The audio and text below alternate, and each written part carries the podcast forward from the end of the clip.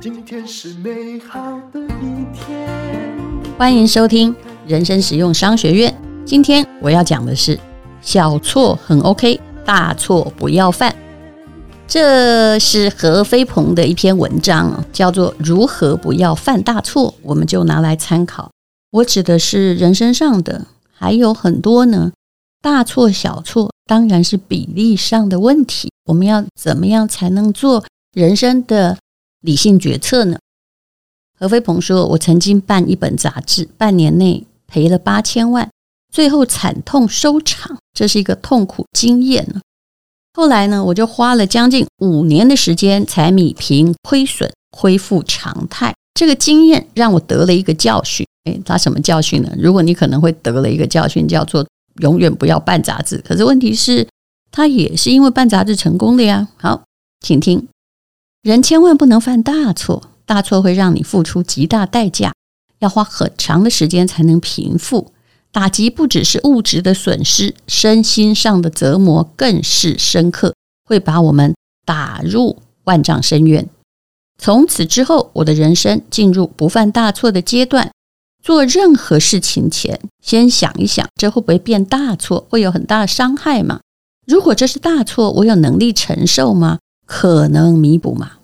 其实，我觉得这是一个非常好的提醒。人生的大错。不只是事业上的，还包括理财上的，也包括婚姻选择上的。怎么说呢？啊，现在就是我自己的话了。人是可以一直犯错的，只要你能够在错中修正。但是有的错实在太大。以理财来说好了，你有没有发现存不下钱最大的原因不是你没存钱，而是你突然有一个错的理财的决议，或突然呢要把一大堆钱投资给朋友创业。或者是去买某一些内线股票，结果啊，那个就变成大错。尤其如果你还做杠杆的话，可能有些人真的想不清楚哦。比如说，期货肯定是个零和游戏，那你赚了六万块很高兴，可是你有没有想过，万一在极大值发生的时候，你说不定要赔个六百万呢？其实之前的很多的金融商品都是这样。李专都告诉你，没发生，不会发生。像 T F 大概也都是这样的状况啊，但这不能细讲，一细讲可能好几个小时了。也许你只是想要呃平衡个几百万的汇损，但是啊，里面的某一些你看不到的条文，却让你赔了几亿。当然呢，其实国际有很多热钱，也都是运用这些零和游戏来展开攻击。那么，其实婚姻也一样的，你可以谈很多错误的小恋爱，只要你觉得你身心够坚强，回复得来就好。但是，如果你嫁错了一个很大的混蛋，那就完蛋。诶，嫁错没关系，可是如果他是暴力狂呢？如果他会杀了你呢？你相信很多社会新闻上就是这样。这个人呢，是肯定品性有问题，精神有问题，哦，或者肯定会对你不好的。将来不会更好的，现在问题已经很多的，拜托你不要犯大错，不是每一个错都可以弥补。好，我们回到何飞鹏的文章，他说：“我告诉自己，人生不可能不犯错，但是嘛，要犯犯小错，千万不要犯大错。小错可以补救，大错会让你万劫不复。你要想尽各种方法避免犯大错，这就是我犯只犯小错，大错不要犯的逻辑。”基本上这也是我的逻辑了。好，他后来有解释例子啊，是版权金的例子，你就听听看，因为一般人大概不会去标这个版权金。有一本书呢，它的版权金是两三千块。他说两三千大概是六万九万嘛，这种书做错了也赔不了多少钱，所以呢，我就放手让编辑们去决定，我不会过问。但是有些书我会亲力亲为。彻底掌握，如果我真的要的话，比如他曾经出版比尔盖茨的数位神经系统，版权费高达十四万五千美金，这是多少钱呢？哇，算一算，如果再加上佣金的话，可能也四百多五百了。他说刚开始时，我们只出价到八九万，但对方告诉我们，他们的报价是以十万为基础，希望我们出价到十万以上。结果后来成交是以十四万五千块成交。他说，整个投标过程我全程参与，也做好所有的出版规划，就一定要有配套，用全公司的行销资源投入，就是为了避免犯大错，否则这笔钱恐怕，嗯、公司出了几本畅销书都赚不进来啊。在绷紧神经的运作下，卖了十几万册，非常成功。这就是确保不犯错的案例。那怎么样确保不犯大错呢？他说有几个原则。第一个就是要知道哪些事情要打起精神，全力以赴。比如说，如果你过一个独木桥，那过了呢，只不过嗯，开心的到对岸，但是万一不过呢，你就丧失一条命。我觉得这也是一种比例原则，那你就不要过啊，因为你能够得到的快乐，比你会遭遇的痛苦实在是小很多，因为你的要赔的东西太多了。这也就是为什么我请大家不要自以为聪明在搞期货，因为有一天呢，发生了某一些极端事件，之前也不是没发生过啊，那你就完蛋了。所以呢，做任何事之前要经过大错风险评估，仔细分析这件事做错了会有什么样的损失，损失到底可不可以承受啊？如果不能的话，这就是就是你也要算到那个极端的可能性了，那就是大错事件哦，不可能确保不犯错。那么刚刚讲的比例原则哈，就大错风险评估。诶，你不要问我，因为每个人都不一样。郭台铭。他会犯经济上大错嘛？他犯了也没关系，他买错一个五亿的城堡也没关系，不是嘛？但对你而言，你就很要命。那话说一句，之前也有人跟我推销过法国的葡萄园，你看多浪漫啊，漫步在云端。但是一个可能一两千万，你每年的维修费你要看清楚啊，也一两千万，还有你要对里面的工人。终身雇佣，还要符合该国的各种福利保险，你其实是入不敷出的啊。之前呢，有个并购案，我就不想说了。他去并购这个德国的某一个西门什么的公司，其实你用小吃大，听起来好像很伟大，可是这是大错。因为啊，用小吃大的一个问题是，万一搞对了很风光，万一搞错了，因为这可能性很大，不好搞啊。又有法令问题限制的话，你其实赚了八辈子拿来倒赔，常常都不够。所以，是不是大错，也是一个量体判断的问题。你也知道呢，我其实是有一些公司在做海外的资产，我买错过房子。嗯，我的北海道最有名，我自己还很爱讲。也就是说，哇，这个帮朋友接了一个他的祖传的摊子。很便宜，但是放在那里很头痛，拆的钱就比他能够卖的钱多，所以他就只好在那儿当废物啊。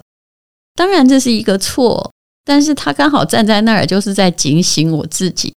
其实这个错啊是小错，为什么？因为他在我的公司的总资产里面很便宜，也许呢有几十个资产，就这个失败，而且失败率算一算，可能百分之三，那么。其他的百分之九十几，如果不是大错，如果还算小对，那么这个百分之三就会被 cover 过去。那就是要看你手上有多少筹码。这就跟假设你是一个买个股的人，买十张十家公司，死一家公司，你觉得有怎么样吗？基本上是没有怎么样。如果你的平均分配是十趴的话，那么。等经济趋势好，你其他的九个就可以把那个亏损 cover 掉。所以为什么人家告诉你一定要分散？好，那刚刚讲到的是何飞鹏的第一个原则，知道哪些事会犯大错。其实这个很容易算，就是你承担不起它到达极大损失的问题，然后你会不会痛彻心扉？第二个原则是要调集可能的资源。如果这个东西可能让你犯大错，而你又要想要去完成它的话，你就必须全力规划执行，确保不犯错。也就是说，当以前某个电脑公司它并购了西门子的时候，但这有一些困难呢、不是说你想管就管好的。你不能只派着二十个人去进驻一个有两千人的大公司，这也还是一个比例原则。那么你也要给充分的预算，去确保它的成功，否则你就是一个瞎着眼的赌徒。那还有一个原则是，如果那个东西可能造成大错，你也要为万一失手买保险。万一这个事情失败，会有什么后果？有多大损失？要怎么做善后呢？这就是要做准备的。当然，人生呢，就是由涂涂抹抹这个组成的。老实说，错误也很难涂抹了。如果错误是坑洞的话，我们的人生路上肯定也是坑坑巴巴。不可能不犯错，但是要估量。那每个人估量的成本不太一样。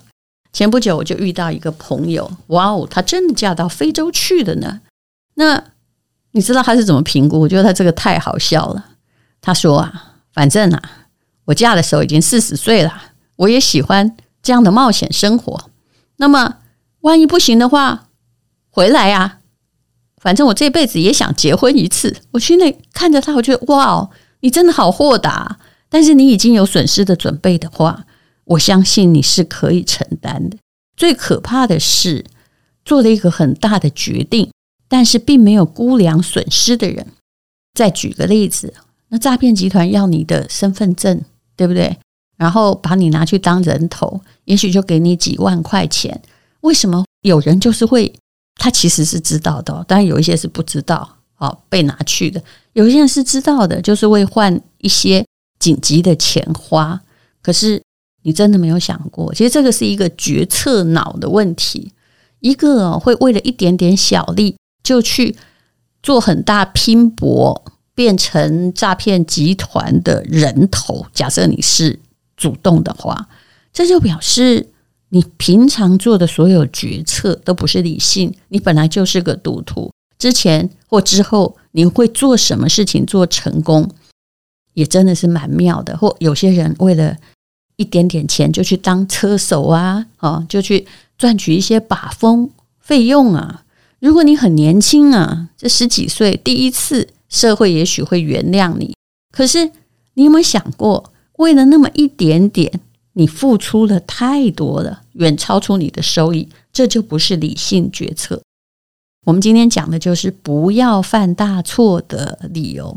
当然，钱是这样，就是如果你慢慢存、慢慢存，买 ETF 又存股啊，或者是有一笔退休金，很多人的问题就是你存不下来，是你啪啦一声，在一个你很轻忽的地方，小钱锱铢必较啊，什么东西多几块、少几块都比价，但是大钱全部都错。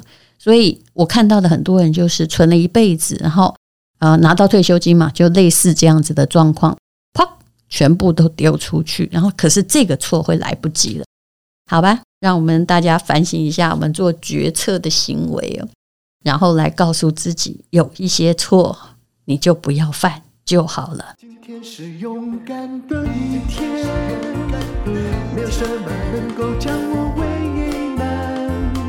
今天是轻松的一天，因为今天又可以，今天又可以好好吃个饭，做爱做的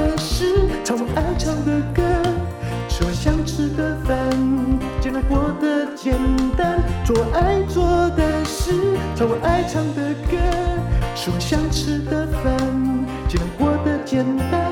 尽量活得。